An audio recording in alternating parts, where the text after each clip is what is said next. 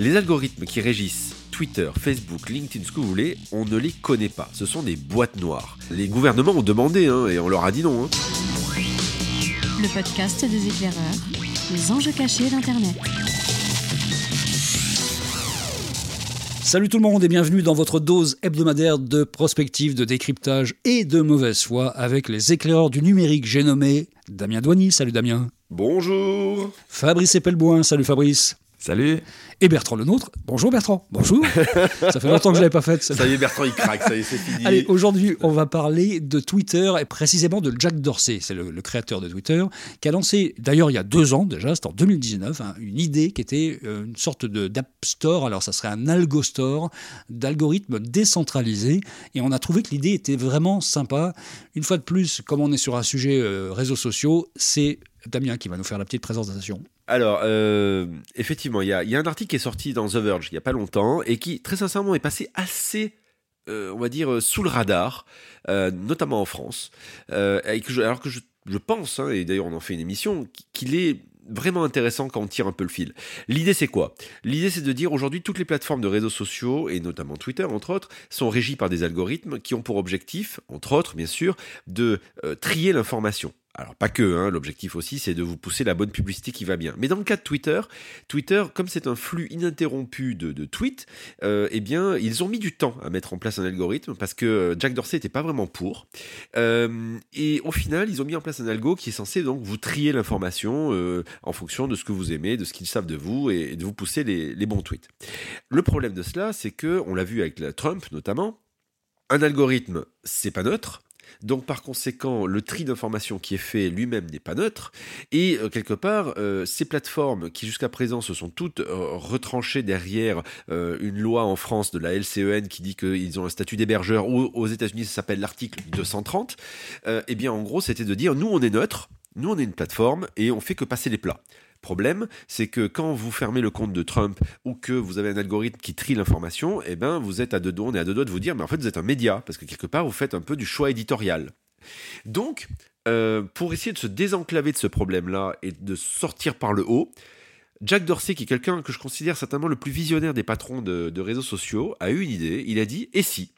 Et si demain Twitter redevenait une plateforme totalement neutre où en gros nous ne sommes qu'un carrefour où les gens postent des tweets et on proposerait un App Store euh, un algo store, on va dire, dans lequel chacun puiserait les algorithmes qu'il a envie. Donc en gros, vous choisissez vos lunettes. Et ces, lunettes, ces algorithmes, vous permettraient de voir ce que vous avez envie de voir uniquement. Et donc, en fait, vous choisissez l'angle, votre angle éditorial quelque part. Et, et puis voilà, tout simplement. Je trouve que l'idée, elle est hyper intéressante et à la fois elle peut être hyper dérangeante ou euh, peut poser des vrais problèmes derrière. Elle est hyper dérangeante au point que, et j'arrive plus à me souvenir qui a glissé ce mot, si c'est Jack Dorsey ou, ou un camarade avec qui j'en ai discuté, mais l'algorithme devient une espèce de directeur de conscience. Et, j'adore ce concept parce que ça nous replonge dans des choses qui sont absolument pas euh, liées au numérique, mais qui, qui sont complètement ancrées dans le, cœur de ce que sont les civilisations. Il y a, quelque chose d'absolument fascinant dans cette idée d'un algorithme directeur de conscience et dans un, une place de marché de directeur de conscience. Parce que la religion a jamais été vraiment foutue, et puis on peut pas dire que l'offre soit pléthorique. Euh, et, mais là, l'idée que demain sur mon réseau social je puisse choisir tel ou tel directeur de conscience me fascine totalement pouvoir choisir en fait son regard sur une production globale, ça change littéralement les choses. Hein. C'est vraiment. on, on choisit pas, on choisit pas. C'est ça qui est intéressant. On choisit pas. On délègue ce choix à un algorithme, tout comme hier on déléguait ce choix à un prisme de lecture qui était une religion ou, une philosophie politique. On choisit quand même euh, les, lunettes qu'on met, hein, franchement, avec euh, une vision jaune ou, bleue. Ah, moi, je pense qu'il y, a plusieurs. Enfin, si on prend les côtés, le truc du bon côté. Euh, ce que j'aime bien dans sa proposition, il y a deux choses. D'abord, quand vous alliez à l'époque où on achetait des journaux papier, vous vous rappelez de cette époque, dans le XXe siècle, et qu'on allait dans un, dans un kiosque à journaux, hein, les millennials qui nous écoutent ne savent pas de quoi je parle, euh, eh bien, euh, on choisissait des journaux en connaissance de cause. Quand on achetait l'Humanité, ou Le Figaro, ou Valeurs Actuelles, et aujourd'hui encore, hein, euh, on sait ce qu'on choisit. Je veux dire, quelque part, il y a ce qu'on appelle une ligne éditoriale, hein, qui est quelque part un peu l'algorithme de la plateforme. C'est-à-dire, en clair, il est évident que la même information ne sera absolument pas traitée de la même manière sur Valeurs Actuelles ou sur l'Humanité. Oui, par contre, elle sera traitée exactement de la même manière partout ailleurs. C'est. Là, on arrive aux limites de système. Oui, mais ce que je veux dire, c'est que tu avais déjà, euh, si tu veux, des, euh, angles de vue euh, très clairs dans la presse, dans les médias, qui font que quelque part, demain, si tu prends un algorithme qui quelque part te dit, bah moi, c'est un algorithme qui est neutre, je dis n'importe quoi. Il existe déjà des plateformes qui font ça. hein. Ou c'est un algorithme qui est plutôt à droite, à gauche, qui est plutôt conspi ou autre, parce qu'on peut imaginer que tu as envie d'avoir un, shoot conspi et, conspirationnel, con- conspirationniste, pardon. Pourquoi pas après tout L'algo des platistes. oui, mais pourquoi pas Imagine le truc, c'est je veux voir le monde comme voient les platistes. Euh, très clairement, euh, je trouve que l'idée elle est intéressante. Après, le truc, deuxième truc que je trouve intéressant, c'est qu'aujourd'hui, les algorithmes qui régissent Twitter, Facebook, LinkedIn, ce que vous voulez, on ne les connaît pas. Ce sont des boîtes noires. Il n'y a personne qui a osé, ou a- enfin les gouvernements ont demandé, hein, et on leur a dit non, hein, lever le capot euh, de, de, de ce qu'il y a dans l'algorithme. Alors, by the way, euh, c'est hyper compliqué et euh, je crois même, vous voyez par exemple, je prends l'exemple d'algorithme de- d'Instagram, de, mémoire, je crois, c'est Instagram qui le dit, hein, il y a plus de 500 variables dans l'algorithme de... de, de- Oui, mais il faut être honnête, tout ça derrière, tu as du deep learning. Donc la réalité, c'est que le rétro-engineering n'est pas vraiment Oui, faisable. mais- ça se base sur de l'observation statistique de la data. On peut pas vraiment faire de rétro-engineering dans tout ça. Euh, même s'ils voulaient ouvrir le capot, concrètement, c'est, tout le ridicule de ces commissions à l'Assemblée nationale qui sont censées auditer les algorithmes. C'est, complètement idiot comme concept. Oui, mais euh, je suis d'accord avec toi. Mais si demain on te dit, voilà, euh, de manière très claire, on vous dit exactement quelles sont les composantes de l'algo. C'est-à-dire, en clair, tu choisis cet algo-là, ben, cet algo-là, il va te donner le monde vu par les platistes. Tu prends cet algo-là, il va te montrer euh, le monde vu par les mecs du RN. Euh, cet algo-là, etc., etc. Ah, c'est c'est clair que ça va nous offrir une capacité de recul absolument fantastique. C'est comme si on avait euh, sept lunettes de soleil avec euh, un, un filtre vert, un filtre jaune, un filtre rouge. fil- C'est clair qu'à force d'alterner les lunettes de soleil, on s'apercevrait qu'effectivement, il y a des déformations par rapport à une réalité, qu'on on aurait une, une perception de la réalité probablement plus, plus exacte. Voilà. Il peut y avoir plusieurs paires de lunettes, il peut y avoir aussi des gens qui décident de n'en avoir qu'une. On va en reparler. Les bulles informationnelles vont se renforcer potentiellement aussi. C'est le risque de l'histoire. Oui, certainement. Effectivement. Mais juste pour finir là-dessus, sur le côté positif, là, on te délègue en te disant, écoute, prends tes responsabilités, euh, tu pourras pas dire qu'on manipule l'information pour toi, tu choisis. Et ça, c'est intéressant. Mais effectivement, il y a des effets de bord qui sont euh, inverses à ça. Oui, parce que je disais les bulles informationnelles, c'est clair et net que quelqu'un qui va prendre l'algo développé par génération identitaire et qui ne verra le monde qu'à travers la pensée de génération identitaire sera enfermé là-dedans. Ça va être encore plus facile pour lui de s'enfermer dans cette bulle et d'avoir une vision du monde qui soit totalement cohérente pour lui dans cette bulle-là. Et, et ça, Oui. c'est un vrai souci. Alors c'est vrai qu'effectivement, paradoxalement, euh, je vous prends l'exemple de Twitter. Twitter, c'est le seul réseau social qui donne aujourd'hui accès facilement euh, au débrayage de l'algorithme. Si vous prenez l'interface de Twitter, vous avez en haut à droite un petit, un petit logo qui ressemble à, à une petite étoile avec une baguette magique. Et ça, ça permet de passer du mode chronologique, c'est-à-dire en gros les derniers tweets postés euh, à l'instant, versus l'algorithme. Et d'ailleurs, euh, Fabrice en a fait l'expérience récemment, euh, puisque Fabrice, euh, on discutait ensemble sur un sujet, et Fabrice d'un seul coup me dit, hey, vous avez vu tel sujet qui est en, tête de- du trending topic, je crois que c'était Fabrice Montebourg qui était en, en tête du trending topic, et moi j'ai regardé mon, mon, mon, Twitter, je fais, mais je comprends pas, j'ai pas, pas du tout les mêmes, les mêmes résultats. Et ce que j'ai regardé, c'est qu'en fait, moi j'étais resté en mode tendance temps réel, tandis que Fabrice était tendance personnalisée pour Fabrice. Complètement. Et Fabrice, qui pourtant n'est pas, je veux dire, hein, c'est- pas, c'est pas, c'est- quelqu'un qui s'y connaît. Euh, ben même Fabrice était fait entre guillemets avoir au sens où, euh, eh ben il n'avait pas débrayé l'histoire et que donc, sans s'en rendre compte, euh, on lui proposait des trucs qui quelque part correspondaient au sujet qu'il aime. Alors moi, moi j'ai quand même une approche de Twitter qui est que je, je prends un soin méticuleux à diversifier au maximum mes sources d'informations et qui je suis sur Twitter de façon à ne pas m'enfermer dans ma propre bulle. Et, et je- Oui. vraiment, j'investis énormément d'efforts à euh, casser toute possibilité de bulle sur mon Twitter. Mais c'est vrai que je me suis fait avoir. Voilà, même toi, tu t'es fait avoir. Donc l'utilisateur lambda à qui on proposerait demain un, un filtre euh, informationnel, ce qu'on le voit aujourd'hui, c'est que même moi sur Twitter, très sincèrement, j'aime rester dans une logique algorithmique que je trouve plus simple ou plus facile pour lire les informations importantes qui remontent. Donc tout ça pour dire que euh, je pense que globalement, euh, les utilisateurs risquent de faire le choix de vouloir un algo. La question, c'est est-ce qu'ils vont accepter ou vouloir changer régulièrement de lunettes de soleil ou est-ce qu'en gros ils vont choisir un algo et ils vont rester dessus? Et effectivement là on a un risque crucial de bulle d'information. Il y aura des algos qui vont sortir qui seront des algos random entre guillemets très certainement qui vont proposer de passer d'un algo à l'autre de façon un petit peu euh, aléatoire ou automatique. J'imagine qu'il y a des développeurs qui vont penser à ça aussi quoi. C'est pas idiot. Ceci dit, il faut quand même souligner un point, hein, c'est que les algos en question, notamment celui de Facebook, ils sont optimisés sur un seul métrique, ce qui est rapporter du fric à Facebook. Donc la possibilité de changer l'algo, ça va forcément affecter les revenus des plateformes, et là, on va avoir un léger souci. Alors je suis pas tout à fait d'accord avec toi, Fabrice, parce que au contraire, je pense que ça peut renforcer les, les, revenus. Si demain, on sait que Fabrice, il choisit un algo, euh, je dis n'importe quoi, conspirationniste, je dis pas que c'est ton cas, mais imaginons. au hasard. en fait, l'avantage de ça, c'est que tout de suite, je sais, euh, on va dire, ce que tu veux voir. Donc, quelque part, c'est une information hyper importante pour une marque, pour pouvoir lui dire, voilà, les gars, je peux vous présenter tous les gens qui ont besoin d'entendre que la Terre est plate. Euh, ce qui est très différent aujourd'hui de typiquement Twitter a du mal aujourd'hui là-dessus parce que Twitter à la base est un outil qui demande très peu d'informations.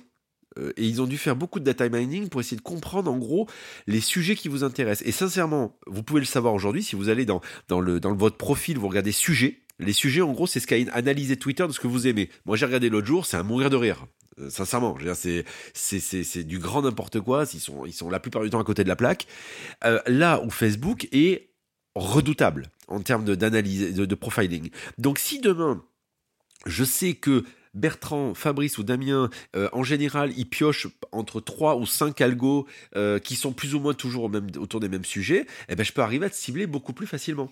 C'est possible, effectivement, oui, oui, c'est possible. Mais ça va demander un gros effort d'adaptation un très gros effort d'adaptation, alors que, euh, je reprends le, cas de Facebook plus que Twitter, hein, euh, ça fait euh, plus d'une décennie qu'ils optimisent aux petits oignons cet algorithme de façon à optimiser le temps de cerveau disponible de leurs utilisateurs. Hein. C'est, Autant sur Twitter, effectivement, ça va pas changer grand-chose, parce que de toute façon, ils gagnent pas grand-chose déjà. Autant sur Facebook, j'ai un doute sur le, move de Facebook à s'ouvrir à ce concept de, de plateforme d'algorithme. Ah non, ça j'y crois pas deux secondes. Bah, ça n'arrivera pas. Après, il peut y avoir des contraintes, euh, il peut y avoir des contraintes euh, juridiques. Hein. On n'est pas à l'abri ni du côté des États-Unis ni du côté de l'Europe de, d'avoir un, législateur qui impose ce genre de choses. Ah ben, très clairement, si Twitter le fait, d'ailleurs, Jack Dorsey a dit, il a dit, moi j'ai cette vision du monde pour Twitter, mais euh, on est agnostique. S'il y en a d'autres qui veulent le faire, faisons-le. Moi, ce que je trouve intéressant, c'est que Jack Dorsey, s'il arrive à faire ça, il va prouver que c'est possible. Donc il va donner du grain à moudre à l'Union européenne ou autre en disant, ben, euh, qui vont parler à des, Facebook en disant, ben, les gars, euh, Twitter, il a montré que c'était faisable, donc pourquoi pas vous? Reste le modèle euh, économique de tout ça, parce qu'il faut quand même en parler aussi. Les développeurs qui vont développer ces algos, il va bien falloir qu'ils trouvent de l'argent à un moment ou à un autre qu'est-ce qui va se passer? Est-ce qu'on est prêt à payer pour des algorithmes un petit peu sympas, un peu personnalisés, un peu pointus? Est-ce qu'on est prêt à acheter des packages d'algo Est-ce que vous pensez que réellement il y a un marché là-dessus? Je suis pas sûr que les développeurs aient besoin d'être payés pour faire un algo. Là-dessus, il y, a, tout un univers qui s'appelle logiciel libre qui montre le contraire. Euh, on n'est pas du tout à l'abri d'avoir des gens qui vont, euh, juste pour la beauté de la chose, développer des algos, les proposer au public, avec comme intention juste de montrer quelque chose, de démontrer la, possibilité d'eux, euh, de proposer des regards sans intention commerciale. L'Internet a été construit sans intention commerciale. Les racines de l'Internet, l'ADN de l'Internet, un peu moins du web, mais aussi du web malgré tout, ça n'est pas euh, la recherche absolue de pognon. Donc on, C'est vrai, mais là on parle quand même d'une boîte privée qui est là pour faire du pognon aussi, donc on amène du grain à moudre à cette boîte. Hein. Non, non, non, on, parle d'une place de marché. D'une place de marché, ça veut dire que ça s'ouvre à des, des tiers. Et dans les tiers, on peut tout à fait voir arriver des gens qui ne sont pas là pour gagner du pognon, mais qui sont là typiquement pour changer votre regard sur le monde. C'est pas ça qui manque dans les gens qui tapent du code, et euh, c'est peut-être le moment pour eux de remettre un pied dans cet univers des réseaux sociaux qui est extrêmement fermé et totalement centré sur le commercial, ça c'est certain. Bon, de façon plus générale, euh, l'algorithme qui dirige notre vie, on en a déjà fortement parlé dans ce podcast. Euh, votre patron est un algorithme, c'était un sujet qui avait été fait euh, sur France 2, hein, je crois c'était il y a quelques temps, dans, dans euh, j'ai plus quelles émissions. Je crois que c'était Élise Lucet, une des émissions d'Élise Lucet. Ouais, envoyé spécial peut-être, ou je sais pas, ou cache investigation. En tout cas, c'était vraiment intéressant, on en avait parlé. Et de façon générale, ce que propose Jacques Dorsey, c'est une émancipation des populations vis-à-vis de la toute-puissance des algorithmes, ce qui, va largement au-delà de Twitter. En fait, c'est une réflexion globale sur la société de demain qu'il nous propose, parce que des algorithmes, il y en a partout, nos téléphones en sont truffés à tous les niveaux, et que c'est globalement reprendre la main sur la façon dont on gère l'accès global au monde et à l'information. Ça, c'est une vraie révolution, quoi. Et émancipation, émancipation, je suis pas convaincu parce que émancipation, c'est partir de prendre. Là, on va avoir une diversification de ces algorithmes directeurs de conscience et on va pouvoir choisir euh, dans une palette de choix beaucoup plus large que juste Facebook, Twitter, Instagram et TikTok. Ça, va être beaucoup plus large que ça, mais on sera toujours tributaire d'un algorithme pour nous faire la synthèse de ce qu'il est bon que nous, ayons euh, en face de nous en termes d'information.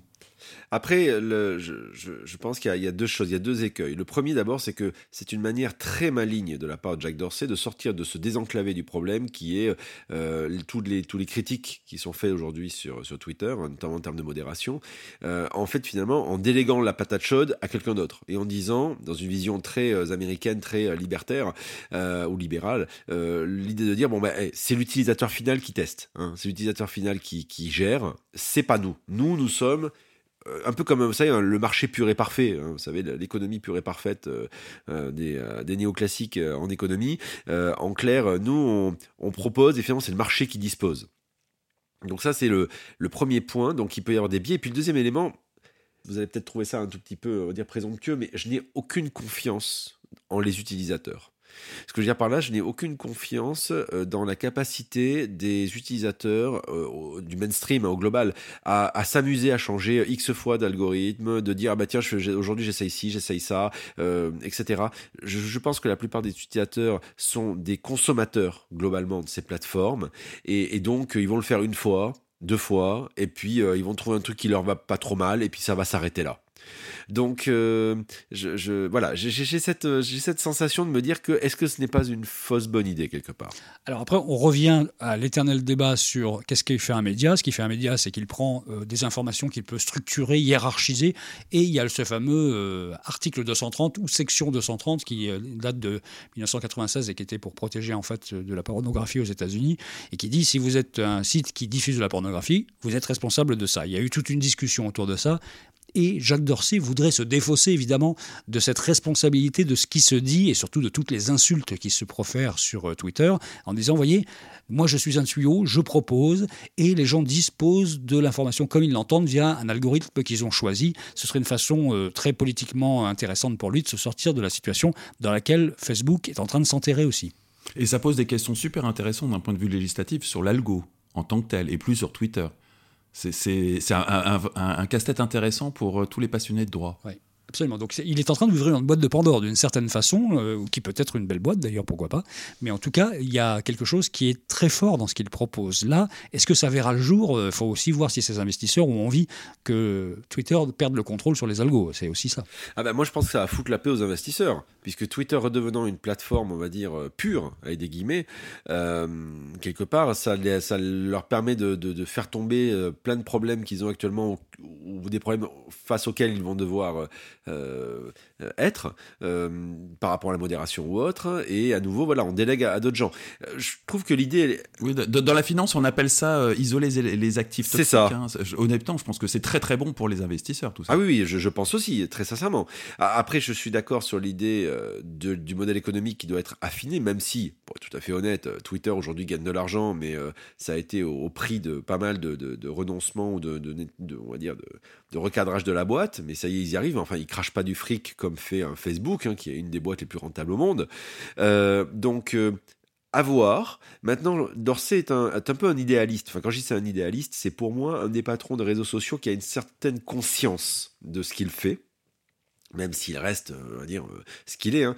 Euh, mais voilà, c'est quelqu'un qui a, qui a une conscience de ce qu'il fait.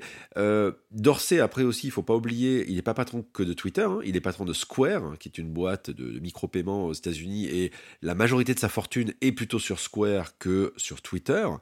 bon, à voir. mais bon, il ouvre une boîte de Pandore, il pose une vraie question que moi je trouve innovante. Et rien que pour ça, ça vaut la peine de s'arrêter. Là-dessus. Et c'est ce qu'on vient de faire d'ailleurs pendant une vingtaine de minutes. On a eu raison de le faire, je crois, parce que c'est un sujet qui est assez passionnant.